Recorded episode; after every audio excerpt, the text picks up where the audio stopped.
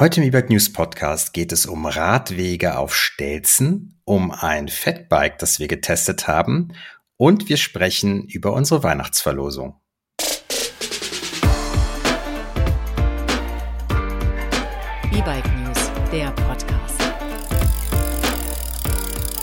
Hallo und herzlich willkommen zum 25. E-Bike News Podcast. Hier geht es um E-Bike Neuheiten. Wir sprechen über Zubehör und wir geben Kaufberatung.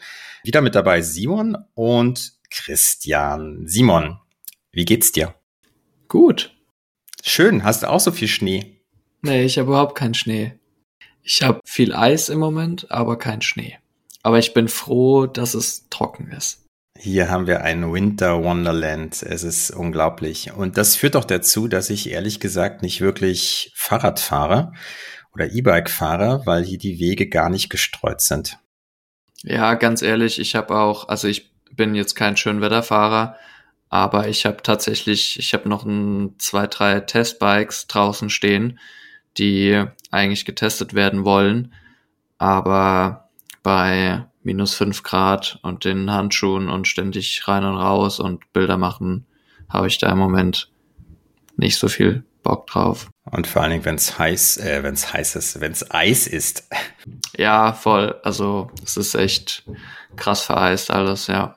Also ich würde mir da auf jeden Fall wünschen, wenn die Fahrradwege besser geräumt werden würden, so wie Straßen. Oder, oder Achtung, geheizt. Okay, dann kommen wir zum ersten Thema, oder? Genau. Und zwar gibt es ein Startup, ein Schweizer Startup, OP-X, heißen die, oder URB-X und die verlegen Radwege in den zweiten Stock. Die Idee dabei ist, großes Problem in Städten, es gibt einen fehlenden Platz für Fahrradwege und so ist die Idee dann, in einem zweiten Stock quasi auf Stelzen Fahrradwege zu bauen, so wie Bahntrassen zum Beispiel. Die Idee hört sich schon mal ganz gut an, oder? Ja, grundsätzlich schon, wenn es wirklich keinen Platz gibt ich, ich bin so ein bisschen Verfechter davon, dass man den Platz einfach sinnvoller nutzen könnte, der da ist. Hm. Dann müsste man natürlich nicht auch noch Fahrradwege irgendwo oder komplett äh, in eine andere Ebene verlegen. Hm.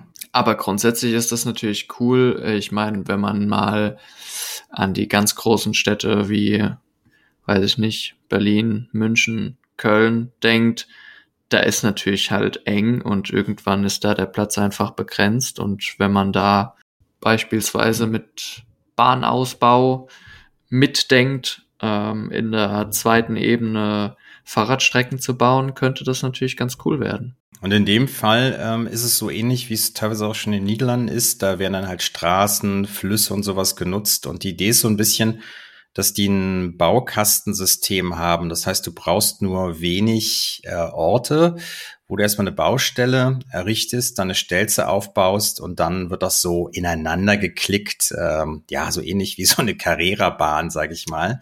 Ja, so das die sind, Idee. Genau, das sind fertige Module, ne? Das sind fertige Module. Es gibt wohl eine Energieschiene, die setzt dann auf diesen Stelzen äh, auf. Und da ist halt alles drin, was du brauchst, also Strom etc und obendrauf kommen dann die Fahrspuren. Und auf den Bildern, die ich gesehen habe, sind es sogar ähm, zweimal zwei Fahrspuren, also für jede Richtung, dass du dann auch überholen kannst, was natürlich interessant ist. Also die Idee quasi, dass du auch gut Strecke machen kannst und auch mit hoher Geschwindigkeit unterwegs sein musst, ohne großartig an Ampeln halten zu müssen. Ja. Das ist erstmal cool, wenn es so das funktionieren ist, würde. Genau, das ist, das ist cool, ja. Das hat aber natürlich einen großen Haken, ne? Welchen denn? Geld. genau. Ja, also vielleicht noch mal ganz kurz, was das alles kann, nicht, um mal diese ganzen Features zu schildern. Also diese Energietrasse, diese Energieschiene, die da drunter ist, die ermöglicht ist, dann auch so Features einzubauen in diesen Fahrradweg, wenn man möchte. Zum Beispiel die Heizelemente. Ne? Dann hätte man jetzt wirklich bei Eis und Schnee den Vorteil, man könnte einfach so fahren, ohne jetzt eine großartige äh, spezielle Bereifung oder so zu haben. Äh, Solarpaneele können an der Balustrade, also so begrenzt durch Balustraden angebracht werden. Und es könnte dann sogar eine Beleuchtung ähm, draufgebaut werden. Na klar, gibt ja dann Strom. Ähm, es könnten auch Verkehrsleitsysteme eingebaut werden, kleine Ampeln zum Beispiel, wenn es jetzt eine Infrastruktur ist mit mehreren Fahrradautobahnen quasi. aber es hat seinen Preis. Ähm, da kursieren Preise von zwei Millionen Euro pro Kilometer plus nochmal 300 bis 500.000 Euro für die Stützkonstruktion. Das ist schon heftig. Also, ich meine, ein Kilometer, das ist jetzt auch nicht so weit, wenn man gerade, wenn du das ansprichst, schnell Strecken zu überwinden, ähm, ein eigenes Line-System, keine Ampeln und sowas. Da sind halt, da ist halt ein Kilometer schnell geradelt. Und ja, in so einem kompletten Stadtnetz braucht man natürlich einige Kilometer Radweg. Das ist schon eine relativ teure Angelegenheit. Die behaupten, ich weiß nicht genau, wo das herkommt, aber das soll irgendwie im Vergleich zu Asphaltsprachen, äh, Asphaltstraßen günstiger sein. Ähm, das, was du aber dazu recherchiert hast, stimmt das ja so nicht, denn äh, du hast mir gerade schon im Vorgespräch gesagt, dass Asphaltstraßen eher so Richtung 200.000 Euro pro Kilometer mhm. kosten, ungefähr im Schnitt. Das also ist das, was man Fahrradwege, Fahrradweg, genau. Mhm. Das ist das, das ist das, was man online halt dazu findet. Das kommt natürlich drauf an, wie breit und wie ähm, ja äh, wie ist der Untergrund schon beschaffen, was muss man da noch vorbereiten. Ähm, ehrlich gesagt finde ich 200.000 Euro pro Kilometer Fahrradstrecke äh, nicht so, also auch schon sehr teuer. Ich meine, wenn ich mir das vorstelle, was es dazu braucht, die Straßenbauer, die, die werden jetzt wahrscheinlich ausrasten. Aber also in meinem, in meiner Vorstellung, ja, wird da der Untergrund bisschen verdichtet und Asphalt drüber gekippt so ist es wahrscheinlich nicht, aber ja, also ich finde 200.000 Euro pro Kilometer Fahrradstrecke, ja, auch schon teuer. Ich weiß auch nicht, wie lange man dafür braucht, aber grundsätzlich ist natürlich, also zwei, zwei Millionen oder bis zu zweieinhalb Millionen auf den Kilometer ist schon teurer Spaß. Wir sind da natürlich keine Experten, deswegen sind so alles Zahlen, die Überhaupt kursieren. Nicht. Aber wenn, wenn ich einfach mal überlege, wann wird sowas attraktiv, wenn tatsächlich der ja. Verkehr aus dem Ruder läuft und wenn eine Stadt tatsächlich für sich beschließt, sie wollen dem Fahrradverkehr Vorrang geben, dann ist natürlich sowas interessant, weil diese Lösung, wie sie hier geschildert wird, ist natürlich eine andere als irgendwelche Fahrradwege jetzt mal auf eine Straße zu pinseln, sondern du machst ja vorher Gedanken, hoffentlich, wenn du so viel Geld ausgibst, um tatsächlich genau diese ähm, Fahrradwege abzubilden, die eine Stadt braucht. Also weiß ich nicht, die Leute wohnen im Speckgürtel von der Stadt und wollen halt ins Zentrum pendeln. Und wenn es tatsächlich so geplant wird, und ich gehe mal davon aus, dass diese Asphaltstraßen hier verglichen werden, auch eher dann Autostraßen sind, die sie meinen, ähm, dann ist es sicherlich günstiger, dieser eine Kilometer. Aber es ist ein Bekenntnis von so einer Stadt. Wir wollen vernünftigen Fahrradverkehr haben und wir wollen, dass unsere Fahrradfahrer innen sicher unterwegs sind. Ja, genau. Also darum, darum sollte es, sollte es gehen. Ich habe, ja, wie gesagt, dann nur ein bisschen Bedenken, weil ich meine, das ist ja dann eine kommunale Sache auch und Sache der Städte und irgendwie haben die ja sowieso für nie, für nichts Geld.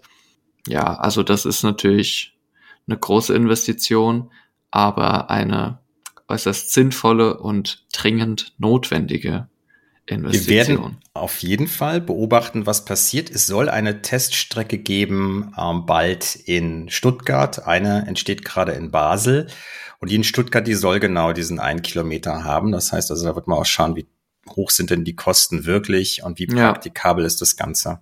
Ja, weil wenn ich zum Beispiel an die meisten Radwege hier in meiner näheren Umgebung denke, dann ja, braucht man da meistens schon Fully mit dicken Reifen um da halbwegs unbeschadet durchradern zu können. Also sowas brauche ich hier auch, sonst komme ich einfach nicht weiter. Ja, weil mit dem Rennrad äh, legst du dich alle 200 Meter auf die Fresse, weil, weil Wurzeln aus den Radwegen wachsen und so. Also das ja. stimmt. Ja, so ein Fatbike ist echt eine coole Sache, ne? Manchmal. Manchmal. Erzähl mal, weil du hast du hast zuletzt eins getestet, ne?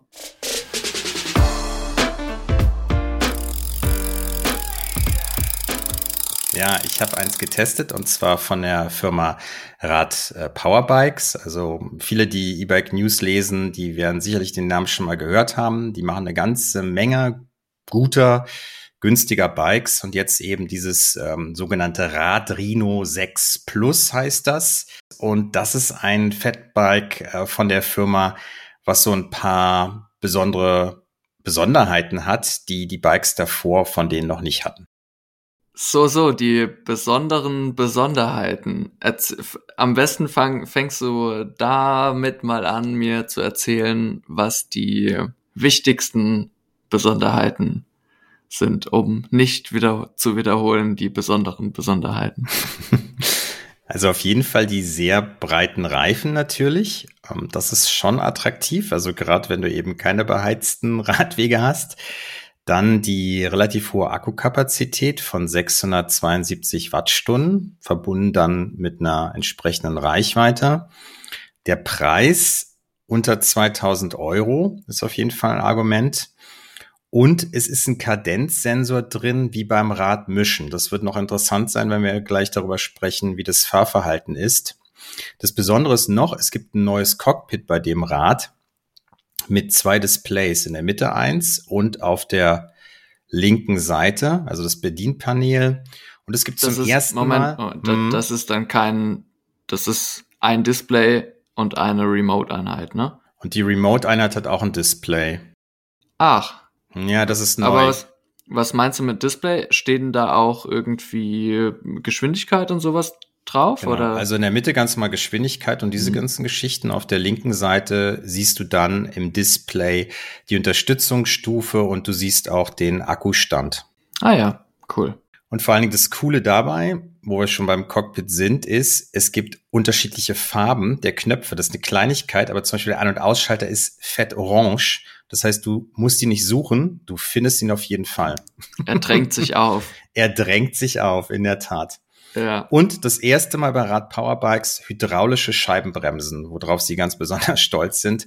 Naja, und dann hast du halt eine Shimano Altus, dieses Jahr auch sonst verbaut. Es gibt eine Federgabel, es gibt einen Sattel, der relativ bequem ist, eine volle Straßenausstattung. Und jetzt kommt's, 33 Kilo Gewicht, Kilogramm Gewicht ist halt ein Fatbike und entsprechend schwer. Das ist richtig schwer. Aber nix gegen das Fatbike, was ich gerade getestet habe. Achtung, Teaser, das hat nämlich 40 Kilo. Das will erstmal bewegt werden. Das muss erstmal bewegt werden. Aber äh, zurück zu dem Radrino.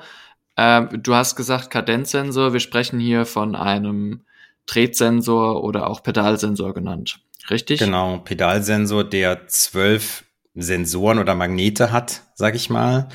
Und ähm, ja, wir hatten ja in der letzten Folge, in der 24. Podcast-Folge sehr intensiv über den Unterschied gesprochen und du hattest auch ganz viel erzählt. Also es ist drei E-Bikes getestet und hast so dein Fahrgefühl jeweils geschildert. Und es ist schon interessant, auch bei dem E-Bike, aber da kommen wir ja gleich dazu, wie da einfach das Fahrgefühl ist.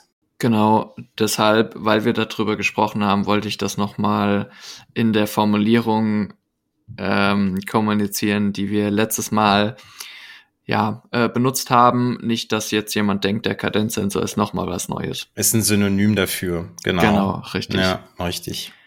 Ja, ähm, du hast jetzt ganz viele, ja, besondere Besonderheiten genannt. Äh, wie war denn dein erster Eindruck äh, von dem Bike, als es bei dir ankam? Also lustig, weil du hast ja auch schon einige von diesen Rad-Powerbikes ausgepackt. Ich weiß nicht, Ja. ob es bei dir so war, aber es gab diesmal extrem viele Warnhinweise. Also ja, gab, das ist das ist normal tatsächlich. ja, also Ja. ich, es waren glaube ich sechs, sieben, ähm, was alles passieren kann, wenn man Ja. die Schrauben nicht anzieht und dass man darauf hingewiesen wird, was du halt tun sollst. Wann genau? Ja. Finde ich aber gut, weil während des Auspackens beschäftigst du dich quasi schon mit dem Bike und was notwendig werden wird. Und was das Besondere war an dem Bike, es gab ein Ladegerät mit einer Halterung für die Wand, habe ich so bisher noch nicht gesehen. Und das Ladekabel, wo der Ladestecker dran war, war orange. Das heißt also, du kannst das Ding irgendwo in deiner Garage anbringen, es hat einen festen Platz und du weißt immer, dieses orange Kabel ist für das Rad Rhino 6 Plus. Das fand ich Das ist super pfiffig. richtig cool. Also richtig, richtig cool. Eine Halterung für ein Ladegerät gerade, ja, wenn man eine Garage hat oder einen Schuppen oder irgendwo, wo man das abstellt und das ist ein Stromanschluss, mega cool.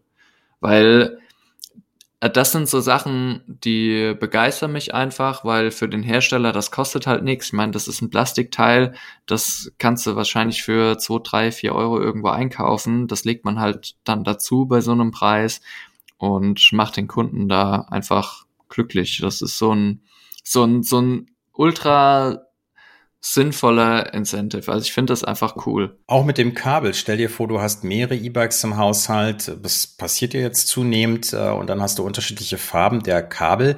Dann kannst du das halt auch nicht verwechseln. Das kommt ja noch dazu. Also ähm, kennst du ja, wenn du Bikes testest, hast du viele da rumstehen. Und ja. das eine oder andere Mal fragt man sich, war das jetzt der richtige, äh, das richtige Ladegerät? Ja, voll. Und da ist mir nur ein bisschen gerade eingefallen, das macht ein Mikrofonhersteller, Rode. Die haben so kleine Bumper, so kleine Plastikteile mit verschiedenen Farben, dass ja. wenn du mehrere Mikrofone hast, du die einfach dran bappen kannst, dass du halt weißt, was ist es. Also ist sehr, sehr simpel, könnte man sich zu Hause auch selbst basteln. Ja. Aber einfach, dass jetzt sowas mitgedacht wird vom Hersteller, finde ich äh, ziemlich ja. gut. Ja, voll. Was noch cool war, der halb integrierte Akku. Also der Akku ist quasi im Rahmen zur Hälfte ähm, eingebaut und hat einen sehr schönen Klickverschluss, also er springt dann raus und man kann ihn sehr gut entnehmen. Das ist mir persönlich super wichtig, dass du da nicht frickelst, sondern dass es wirklich gut funktioniert im Alltag. Akku schön entnehmen, Akku geschmeidig wieder einsetzen. Cool. Akku schön, E-Bike schön und die Farbe vom Ladekabel auch schön. Cockpit habe ich schon gesagt, gleiche Farbe, orange. Der Anschaltknopf ja. ähm, hat mir auch gut gefallen. Also diese beiden Bedienelemente fand ich super. Und als ich es eingeschaltet habe, war ich auch begeistert. Es war sofort da. Also ich ja, kenne cool. das bei dem einen oder anderen E-Bike, ja, da dauert es eine Weile. Kurz. Ja. Und da war es wirklich sofort da und du kannst dann eben losfahren. Ja, cool. Und ähm, wo wir beim Thema vom letzten Mal waren, was Pedalsensor, Drehmomentsensor angeht, äh, interessiert mich natürlich auch deine Erfahrung, ja, wie gut das System in der Praxis funktioniert, im Speziellen an dem Rad Rhino, weil meine ja, äh, Einschätzung zu den Rad-Powerbikes, die ich bisher getestet habe, war, dass der Drehsensor einer der besseren ist und dass die vor allem die Steuerung dafür relativ gut ist. Ja, Interessant ist aber, das habe ich nochmal beim Hersteller nachgefragt, in den jeweiligen Bikes sind unterschiedliche Sensoren verbaut. Also zum Beispiel beim Rad Wagon, diesem Lastenrad, diesem Longtail E-Bike ist was anderes verbaut als jetzt hier in dem Rad. Und der Sensor ist wirklich identisch wohl mit dem vom Rad Mischen.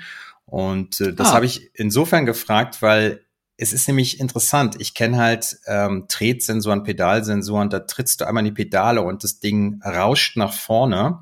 Das ist natürlich bei einem Bike, was 33 Kilo wiegt, schwierig. Und hier ist es aber so, dass offensichtlich die Sensorik in den kleineren Unterstützungsstufen, gerade wenn du auch einen kleineren Gang fährst und anfährst, sehr präzise unterstützt, also nicht nur so nach vorne schießt. Das heißt, du hast fast so ein bisschen das Gefühl von einem Tretkraftsensor, was zum Rangieren aus meiner Sicht sehr gut ist und zum Anfahren. Aber wenn du dann die höheren Unterstützungsstufen einstellst, hast du tatsächlich den Effekt, den du beim Tretsensor hast. Du kannst einfach pseudomäßig in die Pedale treten, ohne Druck auszuüben. Und das Ding beschleunigt bis zu der entsprechenden Geschwindigkeit, die du ja durch die Unterstützungsstufen einstellen kannst. Also bei Stufe 5 halt 25 Stundenkilometer. Ja, das ist aber auch die besondere Besonderheit. Ah, sorry, ich, ich höre damit gleich auf. Ähm, das ist der Running Gag. Ja, das ist Du hast beim Fahrradladen gearbeitet. Ja, ja, das kommt später nochmal.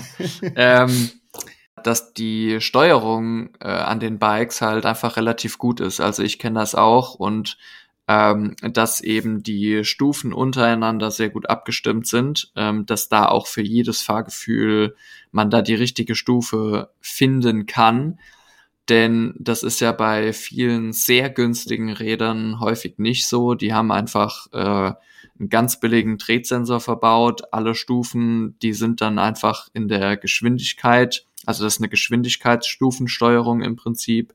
Das Bike unterstützt immer gleich, nur in der ersten Stufe bis 6 kmh, in der zweiten bis 12 und so weiter. Äh, und das ist hier eben nicht so. Also das ist viel, viel besser umgesetzt und kommt da natürlich dann auch je nachdem relativ nah an einen Drehmomentsensor. Richtig. Und ich könnte mir auch vorstellen, dass die Elektronik entsprechend oder die Einstellung der Elektronik pro Bike auch noch von Rad-Powerbikes unterschiedlich dann eingestellt wird, weil so ein Rad mischen, was nicht so viel wiegt und sportlich ist und so ein 33 Kilo Fettbike ist natürlich schon anders. Weiß ich jetzt nicht, aber es ist tatsächlich auf jeden Fall gut abgestimmt auf dieses Bike und darum geht's ja. Und vielleicht noch eine Sache zu den hydraulischen Scheiben, Scheibenbremsen, weil die zum ersten Mal verbaut waren. Also ich habe irgendwie aufgeschrieben in dem Artikel Butter, weich und gleichzeitig zügig, aber das bezeichnet es eigentlich ganz gut, weil du hörst kein Knarzen, es ist, du kannst wunderbar verzögern und ähm, ja, man fühlt sich sicher und das ist halt bei einem Fatbike super, super wichtig. Ja, und ähm, da ist dann sehr großer, gut dimensionierter Akku drin. Ähm, hast du die Reichweite getestet? Wie weit bist du damit gekommen? Also ich bin ja immer eher so auf Stufe 3, 4, 5 unterwegs. Ähm, den Höhenunterst. Macht auch einfach Stufen. mehr Spaß. Macht mehr. Spaß. Und ich bin diesmal auch wirklich sehr viel Steigung gefahren. Und da kam ich dann über 50 Kilometer. Also das ist äh, auf jeden Fall realistisch. Und vielleicht noch eine, ein Wermutstropfen. Ähm, die Steigfähigkeit ist schon eingeschränkt im Sinne, also wenn du jetzt irgendwo in den Bergen wohnst und jeden Tag eine heftige Steigung nehmen musst, schafft das Bike zwar, aber du bist halt entsprechend langsam unterwegs. Ja, und ich äh, habe den Tipp letztens schon mal gegeben, man muss da eventuell auch ein bisschen tricksen, um die Vorteile des Drehsensors dann zu nutzen. Genau, also das hat ja eine Gangschaltung auch, äh, dass man da Wichtiger Hinweis, ja. ja. Ja, und reintreten. Glaub, ja, das haben, haben wir fast treten. vergessen jetzt, ne? Ja. ja.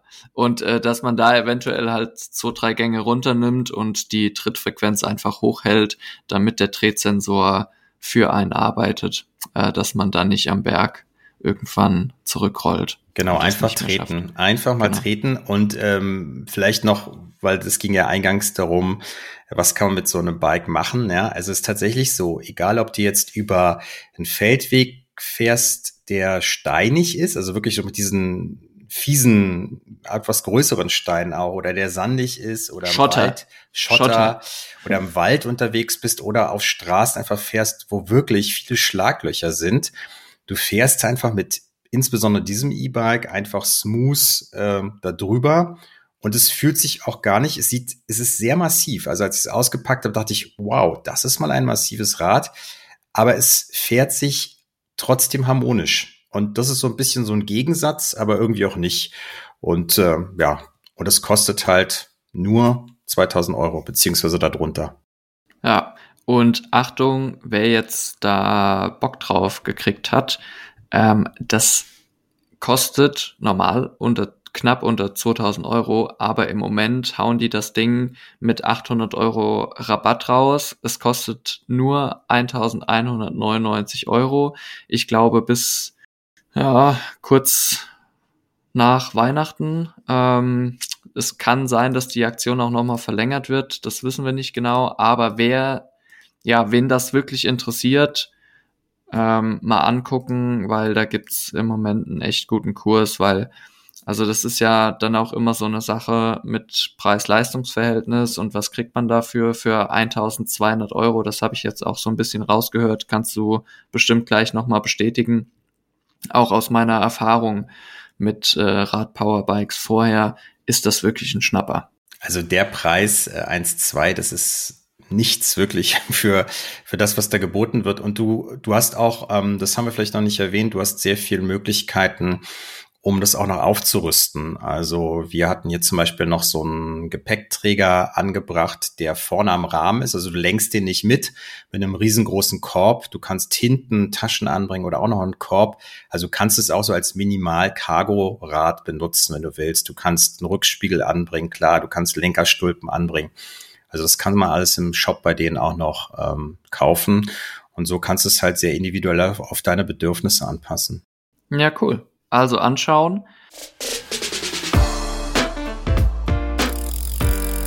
Und ich habe gerade noch mal Weihnachten oder schon Weihnachten erwähnt. Und äh, wir haben ja normalerweise immer drei Themen. In diesem Podcast wollen wir es mal bei zwei großen Themen belassen und als drittes Thema euch unseren Weihnachts-Adventskalender, Gewinnspiel, Verlosungsaktion ans Herz legen, weil äh, die läuft schon seit dem ersten Advent und wir haben da dieses Jahr richtig, richtig viele coole Preise für euch und unsere Hörer und unsere Leser. Und Genau, da solltet ihr mal reinschauen, denn da gibt's in den nächsten Tagen auch noch ein paar E-Bikes zu gewinnen. Hm, gab auch schon ein paar E-Bikes und viel Zubehör, also wirklich äh, viele schöne Gewinne. Und vor allen Dingen äh, gibt es zu jedem Gewinnspiel eine Frage, die wir uns ausgedacht haben.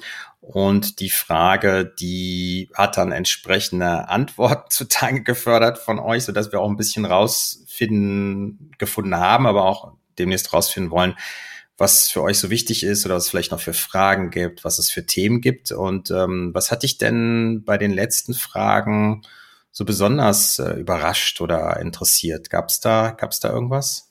Ja, mich hat überrascht ist vielleicht das falsche Wort, aber ich war doch ein bisschen verwundert, was das Thema oder die, die Antworten auf das, auf die Frage Mittelmotor oder Heckmotor angehen. Mhm. Denn da müssen wir vielleicht, ich glaube, wir haben Antriebsarten, haben wir schon mal gemacht im mhm, Podcast, mhm, aber eventuell müssen wir dann nochmal drüber sprechen. Da, da doch, ja, aus meiner Sicht äh, ein paar Sachen rumschwirren, die so nicht richtig sind oder die man so schlecht verallgemeinern kann. Und ähm, ja, da habe ich schon noch ein bisschen Aufklärungsbedarf, weil da ein paar Argumente genannt werden, die so verstanden wurden, dass sie nur für den Mittelmotor gelten. Hm ähm, oder auch andersrum, die nur für den Heckmotor gelten. Das ist aber nicht immer so, sondern das ist auch oft eine Sache der Steuerung. Also es gibt zum Beispiel viele, die davon ausgehen, dass es, dass es ein Drehmomentsensor, dass es dieses natürliche Fahrgefühl nur mit einem Mittelmotor gibt. Ähm, die haben das einfach gar nicht auf dem Schirm, dass es Heckantriebe auch nur mit, auch mit Drehmomentsensor gibt. Und das hat mich schon überrascht, weil es da aus meiner Sicht vielleicht doch für den einen oder anderen noch ein bisschen Informationsbedarf gibt, denn aus meiner Sicht haben diese Antriebsarten halt schon einfach jeder für sich viele Stärken und natürlich auch Schwächen, äh, die man dann individuell ja auf sich adaptieren kann, auf was man da steht. Das geht aber natürlich nicht, wenn man da Sachen liest, die so eigentlich nicht stimmen und die hm. teilweise auch auch im Netz stehen. Also das ist natürlich auch die, eine Sache, die ich sehr, sehr oft gelesen habe, ist äh, das mit der Gewichtsverteilung und dem Schwerpunkt. Das ist natürlich so. Also die Dabei Idee ist ein besserer Schwerpunkt, wenn ein Mittelmotor quasi ja, zum Einsatz genau, kommt. Das genau, genau, genau. wird häufiger gesagt. Hm. Genau, ganz oft habe ich das gelesen. Das ist natürlich erstmal so, aber ähm, es gibt heute Antriebssysteme äh, im Heck, die sind so klein, die sind nicht schwerer oder größer als, ja, schwerer vielleicht schon, aber marginal als eine, ähm, ja, als eine kleine als eine, Narbe. Als eine kleine Narbenschaltung. Und der Akku, den kannst du ja dann trotzdem im Unterrohr unterbringen. Und ähm, das macht das, das Bike natürlich ja viel agiler als jetzt zum Beispiel. Und auch was den Schwerpunkt angeht, verändert sich das ja nicht groß zu einem normalen Fahrrad als jetzt Bike mit Mittelmotor. Also auch das finde ich schwierig da zu verallgemeinern. Und ja. Und wenn du das zusammennimmst mit einer anderen Frage, die wir hatten, nämlich äh, was unsere Leserinnen ausgeben würden für einen E-Bike, ähm, das damit zusammengebracht, ähm, ein Nabenantrieb ist per se meist günstiger als ein Mittelmotor. Also du musst natürlich auch immer gucken, für welchen Zweck willst du es einsetzen und du musst natürlich den, den Kaufpreis auch irgendwie im, im Kopf haben. Was willst du dir leisten? Da fand ich es aber auch noch spannend. Also da gab es wirklich Antworten von unter 1000 Euro bis mehrere zigtausend Euro fast, wollte ich gerade sagen. Also es gibt eine hohe Bandbreite bei unseren Leserinnen und Lesern offensichtlich, ähm, was sie gewillt sind auszugeben für ein E-Bike. Genau, und aber ich glaube, das machen wir eventuell schon ganz gut in der Vergangenheit, äh, dass wir da auch die ganzen Themen gut abdecken. Ähm, ich persönlich, mir ist das Preis-Leistungs-Verhältnis immer sehr wichtig, weil sich daraus für mich eigentlich die Kaufentscheidung am ehesten ableitet. Wo kriege ich am meisten für mein Geld? Das ist natürlich nicht bei jedem so, aber genau, also da haben wir auf jeden Fall gemerkt, dass wir da versuchen wollen, da noch ein bisschen tiefer reinzugehen und da, ja, einfach auch für die verschiedenen Antriebssysteme ein bisschen zu sensibilisieren. Was ich spannend fand, äh, war auf jeden Fall auch, dass viele den Mittelmotor einfach ästhetischer finden. Mhm. Also dass das dann einfach in dieses E-Bike, in diese E-Bike-Komposition besser reinpasst. Hm, weil es ähm, integriert ist in den Rahmen ja letztlich, oder dieser Antrieb integriert ja, genau, ist. Ja, genau, hm. genau. Also das, ähm, ja, war mir so auch nicht bewusst. Also wir lernen immer dazu und ähm, ja, haben uns auf jeden Fall da über eure bisherigen Antworten schon sehr gefreut. Und wie gesagt, guckt da mal rein. Es gibt richtig geile Preise zu gewinnen. Und ja, da gibt's keine Gewinnchance wie beim Lotto, sondern hm. wirklich eine realistische Gewinnchance, dass ihr da irgendwie zum Jahresende noch was abstaubt. Mhm. Aber du hast was erzählt zum, zum Feedback, was, was wir bekommen darüber von euch. Ähm, wir bekommen auch mittlerweile ein bisschen Feedback zum Podcast, was bisschen, toll ist. Ein bisschen, ein bisschen aber wir bekommen ein bisschen Feedback und hier nochmal der Aufruf. Also wenn euch irgendwas unter den Nägeln brennt, was wir hier besprechen sollen, oder wenn ihr irgendwas blöd findet, dann ähm, schreibt uns einfach an mail at ebike-news.de und dann berücksichtigen wir das und ihr kriegt eine Antwort auf jeden Fall. Genau. Und macht das in eurem Lieblings-Podcast-Hörprogramm mit diesen Daumen und so und diesen. Ihr wisst schon Bescheid. Ja, super. Ja, das war schon der 25. Podcast. Es ging um Radwege über der Stadt, die wie eine Carrera-Bahn zusammengebaut werden können. Äh, wir haben über das Fatbike Rad Rhino 6 Plus gesprochen, womit man gemütlich über fast alle Untergründe fahren kann. Und gerade ging es um unsere tolle Weihnachtsverlosung auf E-Bike News und äh, ja, was ihr so geschrieben habt über Mittel- und Narbenantriebe. Ja, Simon, dann hören wir uns vermutlich erst wieder bei diesem Podcast hier im nächsten Jahr, richtig? Genau. Deshalb wünsche ich euch allen ein schönes Fest und einen guten Start ins neue Jahr. Ich wünsche euch auch tolle Festtage und einen guten Rutsch. Bis dann. Bis dann. Ciao, Simon. Ciao.